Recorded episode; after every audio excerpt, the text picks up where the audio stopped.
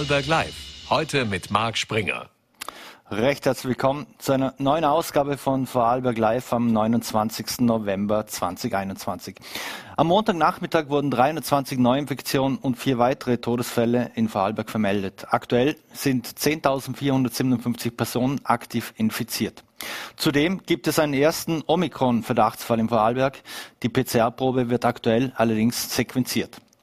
Heute bei Vorarlberg Live ist noch die Bundesministerin für Frauen, Familie, Jugend und Integration, Caroline Edstadler. Was sie zur Impfpflicht sagt, werden wir später hören. Doch jetzt ist uns via Zoom Professor Dr. Reinhard Halle zugeschaltet, den ich jetzt recht herzlich begrüße. Vielen Dank für die Zeit, Herr Professor Haller. Schönen guten Abend. Herr Professor Haller, wir müssen natürlich über Corona und diese Corona-Pandemie sprechen. Jetzt haben wir gehört, Omikron-Fall, der erste Verdachtsfall ist hier auch aufgetaucht. Aber grundsätzlich mal, warum sind unsichtbare Dinge häufig unheimlicher für uns als die sichtbaren Bedrohungen? Zunächst glaube ich, dass der Mensch immer danach strebt, eine Erklärung zu finden. Das gibt ihm Sicherheit, das gibt ihm Beruhigung.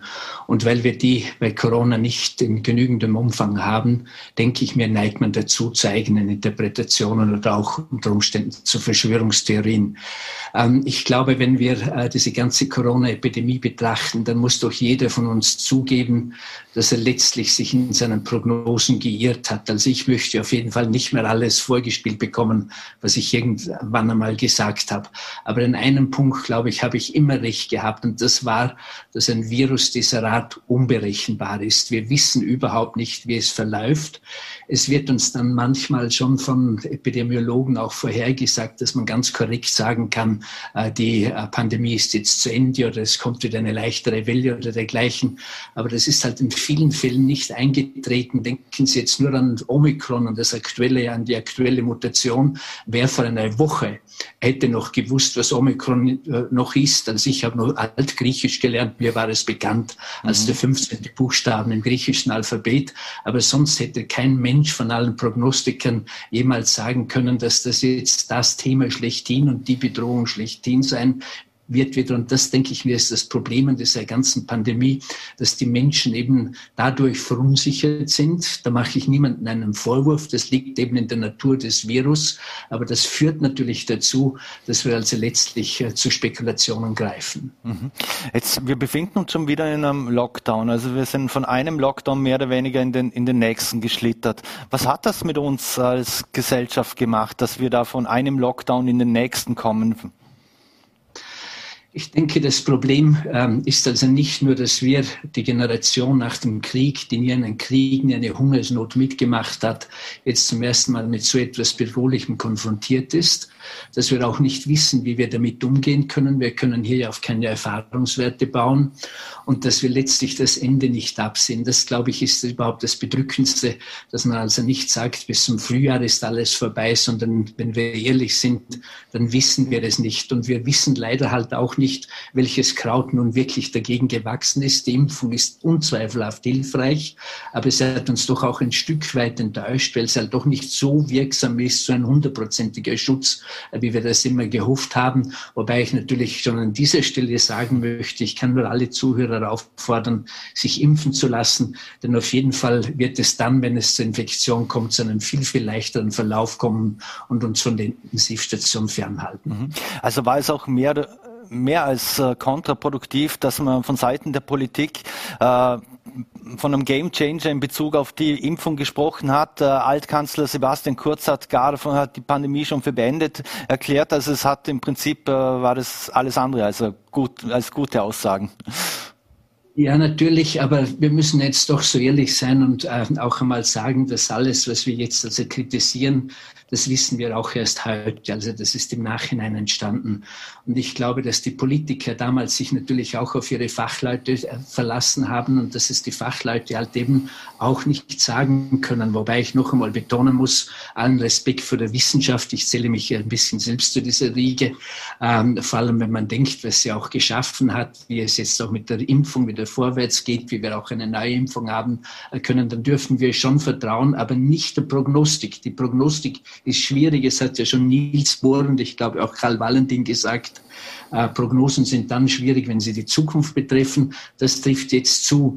Und ich muss schon sagen, ähm, wenn wir ähm, letztlich, wenn Sie dieses Thema anschneiden mit der Politik, dann müssen wir doch ähm, auch einmal über die Grenze blicken. Schauen Sie, in der Bundesrepublik Deutschland wird ja heute genau dieselbe Diskussion betrieben, die wir die letzten Wochen in Österreich gehabt haben, in der Schweiz auf einem etwas anderen Level ähm, ebenfalls. Aber das ist ja nicht so, dass es nur unser Thema ist. Aber ich meine trotzdem diese für mich auch manchmal zu weitgehende mediale Kritik an den Entscheidungsträgern, an den Behörden, an den Politikern, die hat doch dazu geführt, dass die dazu gekommen sind, ähm, wichtige, klare Entscheidungen zu treffen, so dass wir jetzt in Österreich ähm, also nicht nur den Lockdown haben, der ja von allen, denke ich mir, schon gewünscht worden ist, sondern dass wir auch die Ersten sind, die die Impfpflicht haben.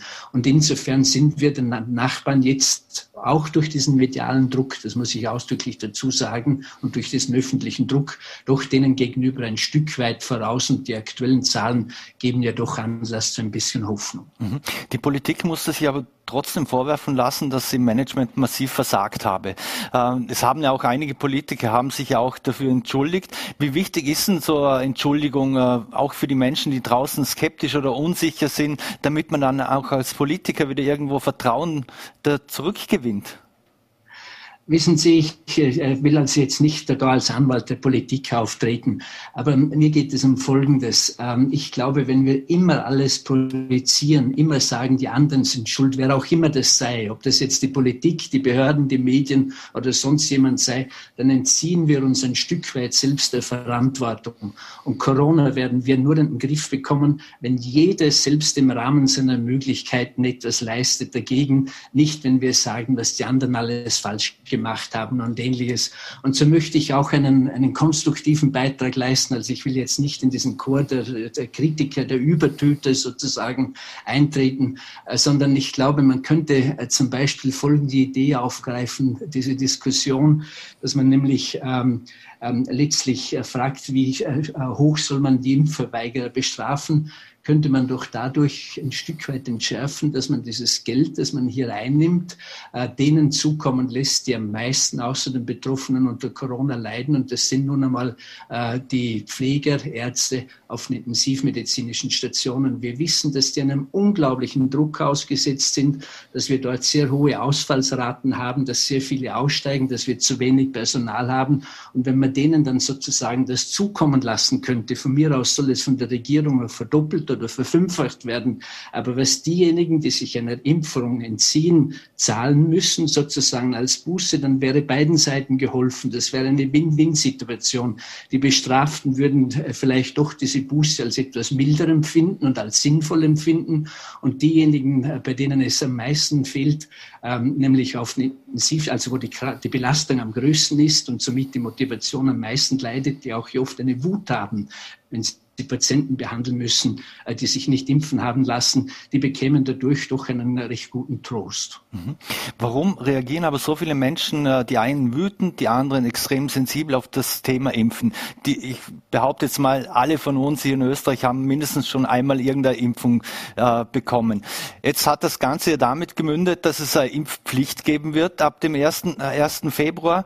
Ähm, und einige haben schon gesagt, ich lasse mich trotzdem nicht impfen. Ist das jetzt trotz, dass man einfach nur noch dagegen protestiert irgendwo, weil jetzt die Impfpflicht kommt und die sagen, ja, ich lasse mich trotzdem nicht impfen? Ich glaube, wir müssen endlich diese Gruppe der Impfskeptiker oder von mir aus auch der Impfverweigerer ähm, etwas differenzierter betrachten. Das ist nämlich äh, nicht eine einheitliche Gruppe. Ähm, es sind hier Menschen dabei, die also tatsächlich ernste und erhebliche Bedenken gegen Impfungen haben, die man auch haben kann. Da gibt, dafür gibt es bestimmte Argumente und es äh, gibt eben Personen, die hier zu ängstlich sind. Mit denen, glaube ich, muss man einfach ins Gespräch kommen. Man wird sie vielleicht nicht überzeugen können, aber man darf auch nicht polarisieren, man darf sie nicht ausschließen weil es gibt hier auch, das muss ich dazu sagen, durchaus fundierte Argumente, die gegen das Impfen sprechen. Und ähm, äh, die zweite Gruppe, und an die müssen sich, glaube ich, die ganzen Kampagnen richten, sind einfach diejenigen, die ein bisschen gleichgültig sind, die halt sagen, ja, nächste Woche lassen wir dann impfen und ähm, äh, zwischenzeitlich wird sowieso die Herdenimmunität kommen oder man findet etwas oder es klingt ab, also die einfach äh, die Seuche nicht ernst genug nehmen. Das ist im Übrigen, glaube ich, der größte Teil dieser Impfverweigerer. Und an die müssen sich die ganzen Werbekampagnen, ob mit positivem oder negativem Druck, das lasse ich jetzt dahingestellt, in erster Linie wenden. Und dann gibt es eine kleine Gruppe, das muss ich als Psychiater jetzt auch sagen dürfen, das sind die Querulativen, äh, die paranoiden Menschen. Wie gesagt, das ist eine kleine Gruppe, vielleicht zwei bis allerhöchstens fünf Prozent nach unseren Kenntnissen, ähm, die aber leider, die halt immer dagegen sind, die äh, jetzt sozusagen wieder ein Hochfest haben, weil es endlich wieder etwas zu protestieren gibt und ähnliches die aber den Ton leider bestimmen. Und ich glaube, es wäre ganz wichtig, dass man ein bisschen ähm, letztlich den Fokus weglenkt für denen und auf die Menschen, die, wie, wie gesagt, gleichgültig, ängstlich oder für, äh, aus anderen Gründen verweigend sind, zuwenden. Dann hätte man eine gewisse Chance. Ähm, ich will auch gleich dazu sagen, dass viele Kollegen, die ursprünglich ähm, gegen die Impfpflicht waren, zu denen ich mich auch zähle, ähm, letztlich äh, eines Besseren belehrt worden sind. Und ich glaube wirklich, wenn die Pandemie jetzt in Österreich, Österreich derartig hart betrifft, äh, dann muss man einfach das schon hinterfragen. Und insofern meine ich auch, dass man zu diesem letzten Mittel jetzt halt greifen muss. wenn es irgendwo brennt, dann muss man löschen. Äh, dann kann man nachher über, über Präventionsmaßnahmen und über Sicherungsmaßnahmen diskutieren. Aber wenn die Intensivstationen übervoll sind, wenn das Personal wegbricht, weil es das Ganze einfach nicht mehr erträgt, wenn es so viele Tote auch gibt, dann glaube ich, muss man wirklich auch zu diesem drastischen Mittel greifen. Mhm. Warum ist dieser harte Kern an Corona-Leugnern, Skeptikern, wie man sie mal bezeichnen will, auch so resistent gegen Fakten? Da wird da selbst geschrieben, ah, selbst die Faktenchecks sind alle, alle gekauft. Und äh, also die Gerichtspsychiaterin Adelheid Kassen hatte hier bei Fallberg Live mal gemeint, äh, manche haben sich von der Aufklärung weg wieder zurück ins Mittelalter bewegt. Äh, trifft das auf so eine kleine Gruppe zu? Auch die kleine Gruppe, die Sie vorher angesprochen haben, die Querulanten? Ja, ich weiß nicht, ob, ob, ob es eine Rückkehr ins Mittelalter ist. Ich, ähm, ich glaube, es ist eher das Problem, dass diese Menschen von ihrer Persönlichkeit her einfach sehr misstrauisch sind, ähm, sozusagen immer ein Stück weit sich angegriffen, bedroht, eingeengt in ihrer Freizeit beschnitten sehen, aber aus jedem Anlass, nicht nur aus Corona, sondern da könnten auch ganz andere Dinge sozusagen dazukommen. Und ähm, das Problem ist eben, wenn man mit diesen Menschen spricht, natürlich soll man mit denen auch sprechen, aber dann werden sie in der Regel in ihrer Position nur, nur noch weiter verhärtet. Also darum ist es ganz wichtig, dass man die nicht vollkommen ins Eck drückt, aber man muss sich auch bewusst sein, dass es bei dieser kleinen Gruppe, das muss ich noch einmal betonen, es sind nicht alle Corona-Skeptiker, Querulanten und Paranoide und sonstige Persönlichkeitsstörungen, aber bei dieser kleinen Gruppe, da glaube ich, muss man einfach danach helfen mit solch ähm, drastischen Mitteln, wie es letztlich die Impfpflicht auch darstellt. Mhm. Jetzt äh, viele dieser Fake News, äh, die werden ja über Social Media verbreitet. Ähm, was macht es eigentlich mit Menschen, die sich nur über Social Media Kanäle informieren und äh, dort offensichtlich das hören und die Antworten erhalten, die sie gerne erhalten mögen? Ich glaube, ähm, für diese Menschen sind Social Media natürlich das Feld, auf dem sie sich bewegen, das für sie wichtig ist und wo sie wahrscheinlich auch etwas finden, das ihren Bedürfnissen sozusagen entgegenkommt. Und wenn man sozusagen äh, nur in dieser virtuellen Welt lebt, dann ist äh, tatsächlich die Gefahr relativ groß, dass diese Bedürfnisse, die sie haben, also diese querulativen, diese paranoiden, diese misstrauischen ähm, Bedürfnisse, dass die sozusagen dadurch verstärkt werden. Und das führt dann eben zu dieser Verhärtung der Position, zur Verdichtung dieser Ängste und auch dieser äh, ähm, Aggressivität, wie wir das jetzt leider sehen. Im Übrigen nicht nur bei uns in Österreich, in Graz und, und auch in Bregenz, wo halt immer solche Demonstrationen gibt, sondern leider auch in anderen Ländern oder auch in anderen Ländern, man denkt an Holland.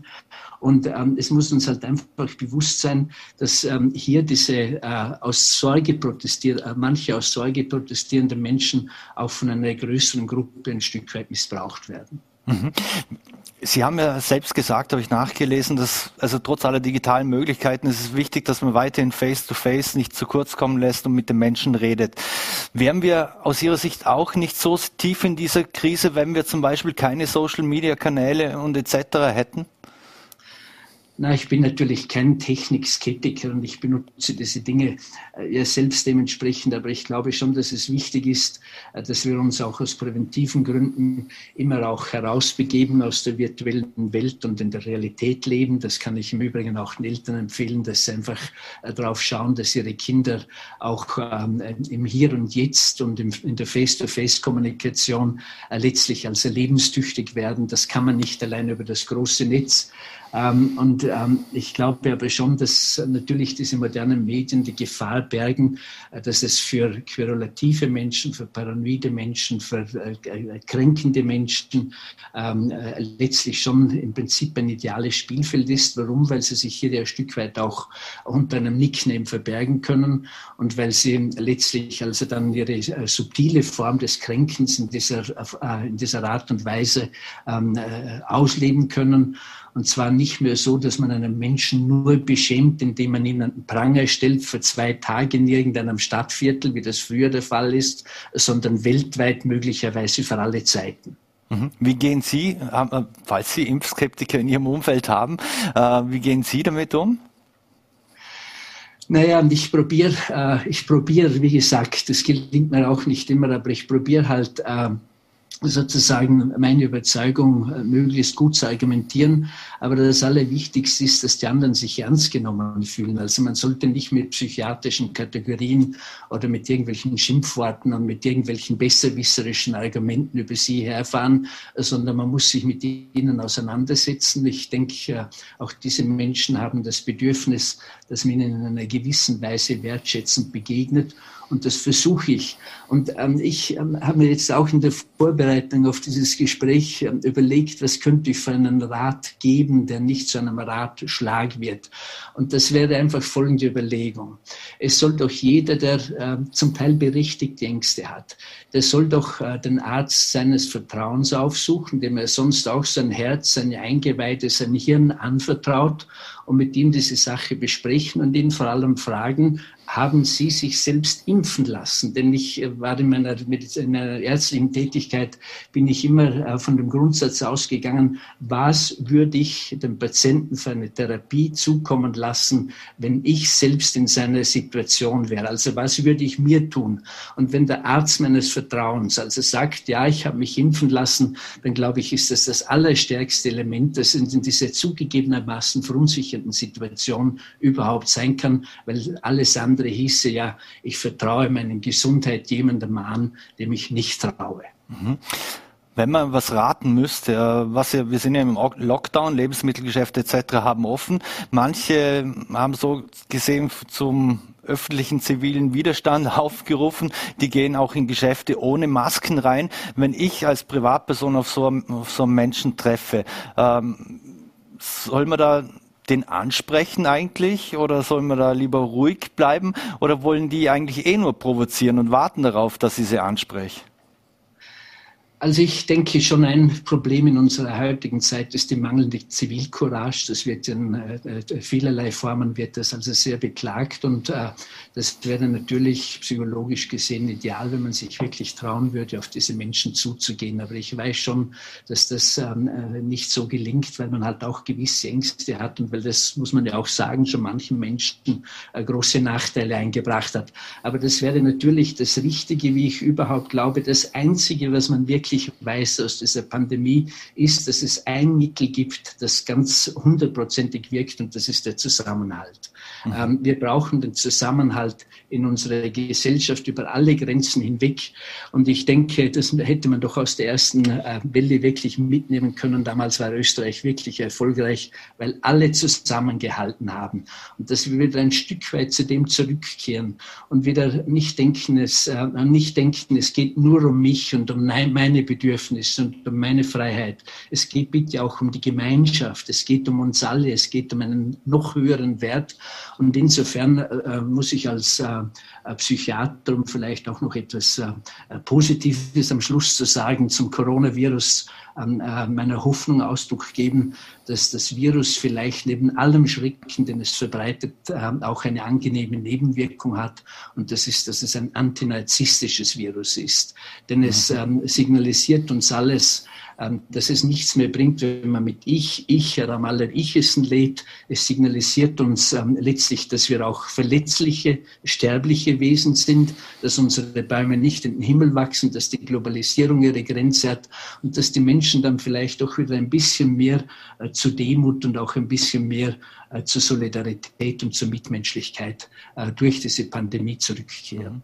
Ist das auch der Grund dafür, dass zum Beispiel wie bei einer Demo in Bregenz, wo mehrere tausend laufen, äh, da sind ja äh, Menschen dabei, die keinem Lager zuzurechnen sind, dann gibt es welche, die sind eher dem rechten Lager zuzuordnen, dann sind andere, die sind eher aus dem esoterischen Lager. Äh, ist das etwas, das diese Menschen da verbindet, dass sie gemeinsam Seite an Seite marschieren und dann Anführungszeichen. Ja, das ist, das ist natürlich so, aber das ist eben das ähm, Bedauerliche, dass eben alle diese Menschen in einen Topf geworfen werden und äh, wenn man dann also beispielsweise, wie ich es jetzt getan hat, ähm, etwas Psychologisches sagt zu einem Querulanten, dass dann gleich alle sagen, aha, ich bin ein Querulant, das meine ich, wie gesagt, ausdrücklich nicht. Ich glaube, es hat schon damit zu tun, dass wir Menschen in uns und gerade in unseren Breiten schon ein hohes Bedürfnis nach Autonomie, nach Freiheit haben. Das muss man auch respektieren. Ähm, ich war drüben in der Schweiz in letzter Zeit sehr oft unterwegs und selbst wenn man in einsamste Bergtäler hinaufgekommen ist, hat man Parolen Parolen gefunden, äh, dass wir uns unsere Freiheit nicht nehmen lassen, dass Impfen Zwang ist, etc. etc. Also es ist durchaus auch dort ähm, letztlich dieser Grundgedanke ähm, äh, verbreitet. Und das meine ich, das ist der, der die alle zusammenführt. Aber man müsste sich jedoch vielleicht ein Stück weit überlegen, mit wem man sich ins Bett legt. Mhm. Und die andere Seite dabei ist ja doch, äh, dass sich manche sogar in diesem ganzen Kontext mit den Opfern des Holocaust vergleichen. Äh, wie ist das einzuordnen und wie gefährlich ist das auch vielleicht sogar für unsere Gesellschaft? Ja, das ist natürlich ein äh, Missbrauch und das ist, denke ich mir, auch eine unglaubliche Respektlosigkeit gegenüber den Opfern des Holocaust, weil man muss ja doch sagen, die Impfungen, wie gesagt, die, äh, denen man durchaus skeptisch begegnen kann, das will ich ja gar nicht bestreiten, aber denen, denen verdanken wir doch den medizinischen Fortschritt viel wesentlicher als den meisten anderen. Äh, durch die Impfungen ist es gelungen, die Seuchen äh, in den Griff zu bekommen und das Massensterben, das in früheren Generationen geradezu selbst selbstverständlich war, dass man das einmal erlebt hat, dass es das also nicht mehr gibt. Und insofern dürfte man, glaube ich, ähm, global ähm, dem schon vertrauen und ähm, letztlich, äh, ich kann es nur noch einmal betonen, äh, geht es hier nicht nur um mein Wohl, es geht einfach auch um das Allgemeinwohl. Darum würde mir das auch gut gefallen, wie es eben in der Schweiz drüben der Fall ist, dass man zuerst auch streitet und die Argumente austauscht, aber dann, wenn, das, wenn die Gemeinschaft entschieden hat, dann marschieren alle äh, sozusagen wie eine Front, äh, dann sind alle ähm, äh, sozusagen auf dieser Linie.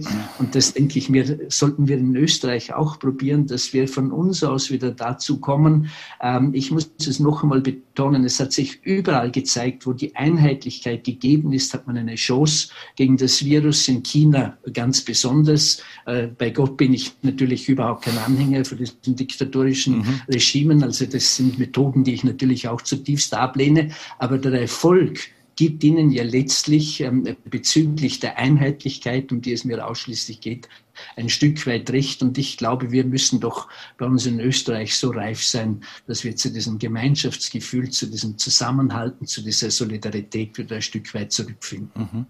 Es ist aber auch so, dass auch bei uns im Vorarlberg werden schon äh, Gebäude mit Anti-Impf-Parolen beschmiert. Da ist von Impfmördern die Rede. Das Haus von Armin Fiedler wurde mit Eiern beworfen. Äh, müssen wir die Angst haben, dass da doch etwas auch überschwappt, das Ganze, dass es, äh, ich sage jetzt mal, dass, dass der Weg oder die, die Lunte immer kürzer wird, bei manchen zumindest? Das kann ich mir schon vorstellen. Die Psychologie der Massen ist ja etwas ganz ähm, Eigenartiges, die folgt äh, eigenen Gesetzen, ähm, nämlich dass äh, plötzlich Dinge, die sonst gar nicht so wichtig sind, wahnsinnig wichtig werden können, dass Aggressionen, die man sonst kontrolliert, in der Masse freigelassen werden, dass unlogisches Denken sozusagen einsetzen kann und ähnliches. Und das ist eben die Gefahr, ähm, die es in diesem Zusammenhang gibt.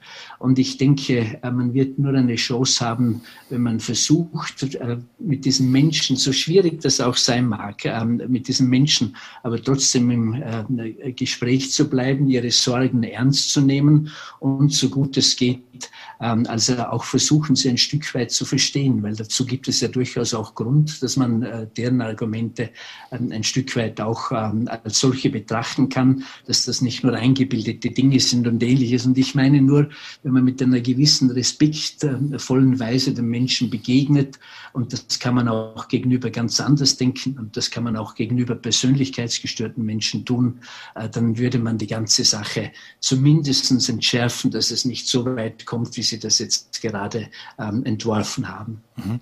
Zum Abschluss noch äh, ein Thema, das ich sehr spannend finde. Und zwar, wir hatten 12.000, über 12, knapp 12.400 Tote mittlerweile in Österreich, 5,2 Millionen weltweit.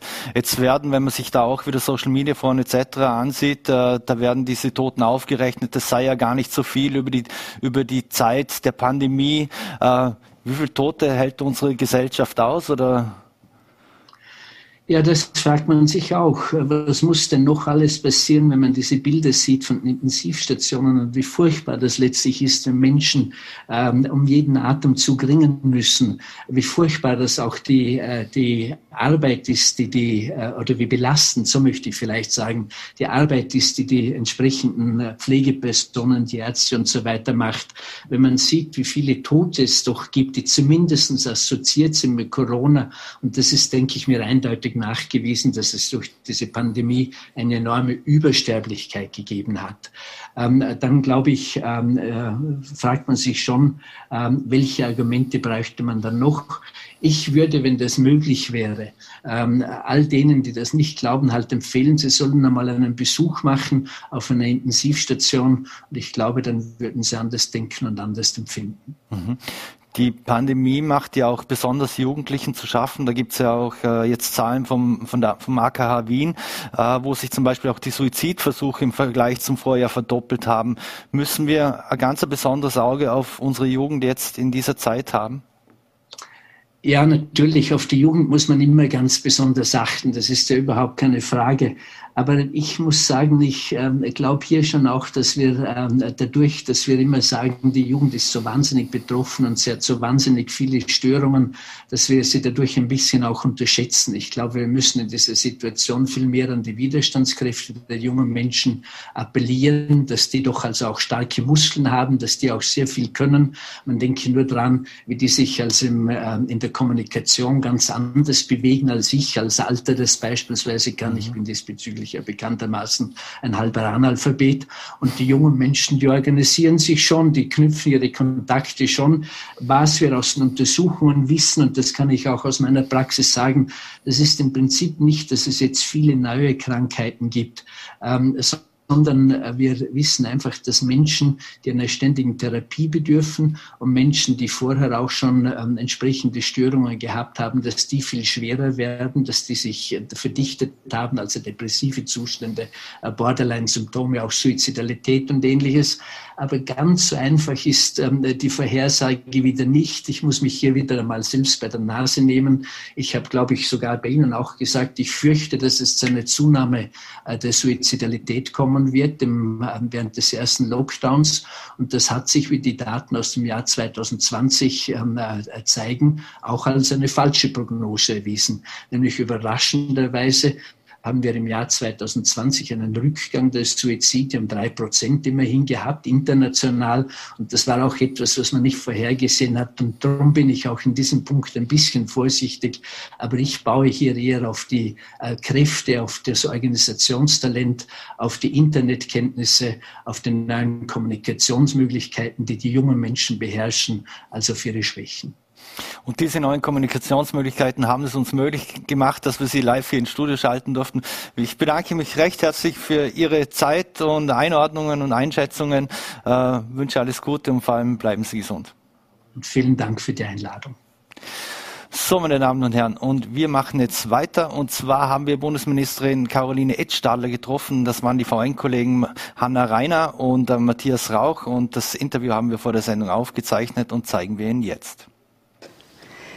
Frau Bundesministerin, nicht nur Österreich, ganz äh, Europa befindet sich inmitten der vierten äh, Corona-Welle. Rechnen Sie damit, dass es EU-weit bald Nachahmer geben wird, was die Impfpflicht betrifft? Nun, zum Ersten muss man sagen, dass tatsächlich die Zahlen in ganz Europa rasant ansteigen, dass wir seit kurzem auch von einer weiteren Variante äh, gehört haben, wo die Experten jetzt noch forschen, inwiefern sie schlimmer ist, schneller ansteckend ist und äh, getestet wird, wie sie vom Verlauf ist. Das heißt, es ist unumgänglich, hier auch äh, weitere Maßnahmen zu setzen. Wir waren in Österreich sicher eines der ersten Mitgliedstaaten der Europäischen Union, das hier auch wieder einen Lockdown verhängt hat, einfach um das Gesundheitssystem zu entlasten, was eine extrem kurzfristige Sache ist und sein muss und hoffentlich auch bleiben wird. Aber was natürlich auch notwendig ist, ist die Impfrate in der Bevölkerung zu steigern. Und wir sehen hier keine andere Möglichkeit, als hier tatsächlich eine eine allgemeine Impfpflicht einzuführen. Ich war letztes, letzte Woche am Dienstag auch in Brüssel beim Rat Allgemeiner Angelegenheiten und ich habe natürlich den Kolleginnen und Kollegen von unserem Vorhaben berichtet. Und ja, es ist mit sehr, sehr großem Interesse auch von anderen Staaten beobachtet, wie wir damit jetzt in Österreich umgehen. Vor allem, weil es gab EU-Abgeordnete, die haben das Vorgehen Österreichs ein bisschen als vorschnell beurteilt, aber jetzt mit Omikron wahrscheinlich hat sich dann die, die Lage doch ein bisschen verändert. Weder mit noch ohne Omikron kann man hier von vorschnell äh, reden. Wir alle wollten keine Impfpflicht. Ich möchte das noch einmal ganz dezidiert sagen. Wir wollten auch bis zum Schluss unter allen Umständen einen Lockdown verhindern.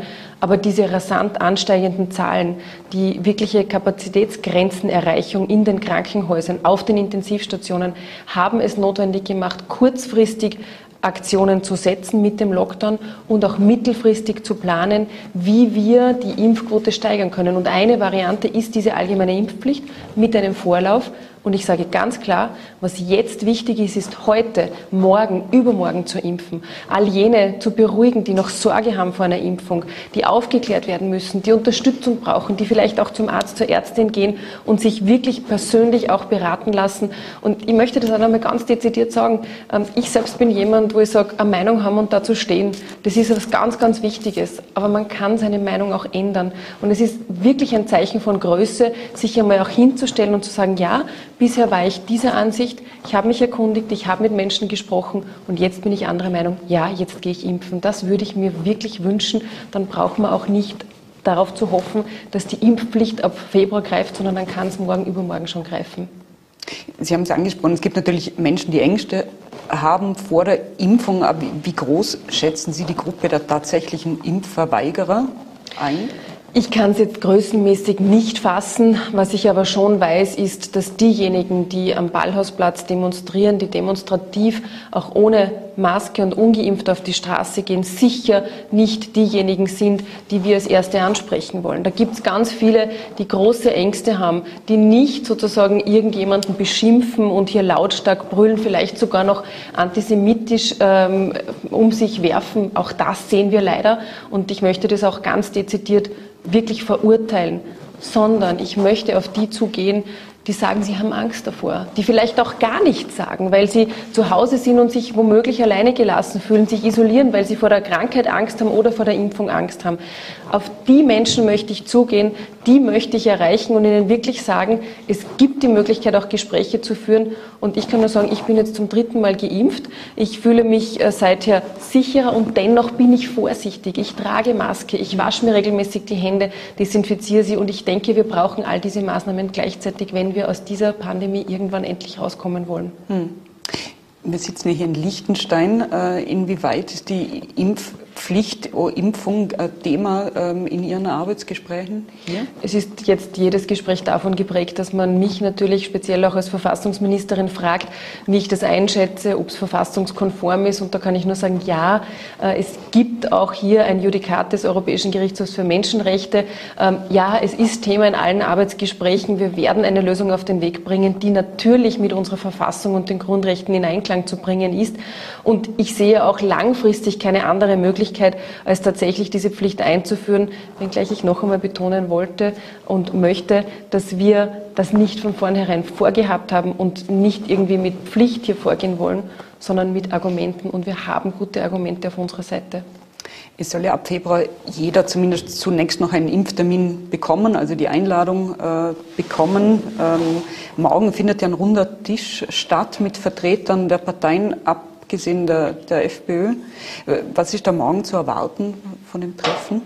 Also zum Ersten möchte ich noch einmal betonen, ab 1 oder ab Anfang Februar wollen wir diese Pflicht haben. Aber mein großer Wunsch ist, dass bis dorthin schon ganz viele Menschen geimpft sind, weil einfach auch in den Medien darüber berichtet wird, weil sie ermuntert werden, sich auch zu erkundigen. Und der runde Tisch morgen dient dazu, wirklich konstruktiv über die Impfpflicht zu sprechen. Das heißt, ich habe auch gemeinsam mit dem Gesundheitsminister hier ähm, die Oppositionsparteien eingeladen, die konstruktiv über die Impfpflicht sprechen wollen. Wir wissen, es gibt ja eine Partei, die alles daran setzt, gegen die Impfpflicht aufzutreten, die leider auch Schritte setzt, die aufwiegelt, noch mehr Angst und Ängste schürt.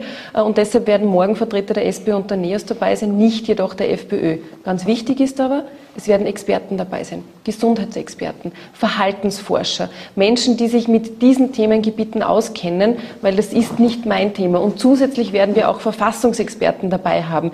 Ähm, ich traue mich jetzt zu behaupten, als Juristin kann ich das ganz gut einschätzen und habe mir auch das Urteil des EGMR vom April diesen Jahres gegen Tschechien angeschaut. Aber es braucht eine breite Expertise und deshalb haben wir morgen auch Verfassungsexperten dabei um viele noch offene Fragen auch ganz offen zu besprechen. Wie etwa gehen wir damit um mit Kinderimpfungen? Wer soll geimpft werden? Also ich kann hier ausschließen, dass wir Volksschulkinder äh, zur Impfung äh, verpflichten wollen. Aber es wird sicher ein Alter geben, vielleicht auch dann, wenn man schon mündig, minderjährig ist, wo man dann tatsächlich auch impfen gehen sollte vom Gesetz aus da spricht man immer so kolportierten zwölf, ab zwölf Jahren ähm, ist das ungefähr. Also mündig, minderjährig ist man in Österreich ab 14. Mhm. Äh, ich kann das jetzt noch nicht endgültig äh, beurteilen und auch hier äh, aussprechen, weil wir das mit den Expertinnen besprechen wollen. Aber ich könnte mir vorstellen, dass sozusagen die Mündigkeit eine gewisse Rolle hier spielt. Sie wissen, die Impfstoffe sind jetzt zugelassen, auch für Kinder. Mhm. Was wir nicht wollen, ist, dass wir eine Pflicht für wirklich kleine Kinder hier einführen. Mhm. Und die, die Dauer der Impfpflicht wird sich dann an einer gewissen Durchimpfungsrate äh, orientieren. Auch das ist natürlich eine Frage, die noch äh, offen ist, woran man das festmacht. Klar ist für mich als Verfassungsministerin auch, es braucht eine sogenannte Sunset Clause, also eine, eine Klausel, wann diese Impfpflicht wieder außer Kraft tritt. Ähm, das kann sein, wenn, schön wäre es, wahrscheinlich wird es nicht so sein, die WHO die Pandemie für beendet erklärt, oder wenn, und so schaut es eher aus, wenn wir noch länger mit dieser diesem Virus leben müssen, dass wir eben eine bestimmte Durchimpfungsrate erreicht haben. Aber auch das werden wir mit Experten besprechen, wo man hier eine Grenze dann ziehen kann. Mhm wenn man die EU betrachtet und in Ihren Gesprächen mit, mit Kollegen äh, innerhalb der EU gibt es gewisse Erfolgsfaktoren, die man sieht, wo die Impfquote ähm, höher ist in anderen Ländern? Naja, wir sehen natürlich schon, dass in Ländern, wo alle Parteien an einem Strang ziehen, ähm, die Impfrate höher ist. Also wenn Sie zum Beispiel jetzt an Dänemark denken, dort haben wir eine sehr, sehr hohe Impfrate. Ähm, wir haben ein Land, das es vorgemacht hat, wie man aus den Wellen auch rauskommt. Das ist Israel, das einfach sehr schnell auch war mit den Impfungen, ähm, wo es sehr viele Menschen gegeben hat, die auch bereit waren, das zu tun. Und das ist sicher einer der Faktoren. Wir sehen umgekehrt in manchen Ländern, eher im Osten Europas, dass hier die Impfquote viel, viel niedriger ist noch als in Österreich. Und das ist auch darauf zurückzuführen, dass man hier offenbar noch viel größere Mentalreservationen äh, gegenüber der Regierung hat, kommend aus einem historischen Hintergrund. Ich kann nur sagen, mein Blick ist nach vorne gerichtet. Ich möchte so viele Menschen wie möglich erreichen, die sich jetzt noch nicht getraut haben, diese Impfung in Anspruch zu nehmen.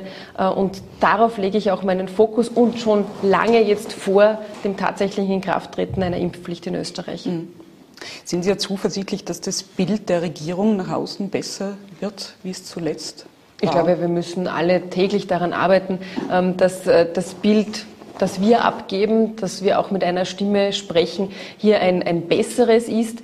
Äh, und insofern denke ich, dass jetzt auch diese Schritte gesetzt werden. Wie gesagt, ich lade morgen gemeinsam mit dem Gesundheitsminister ein.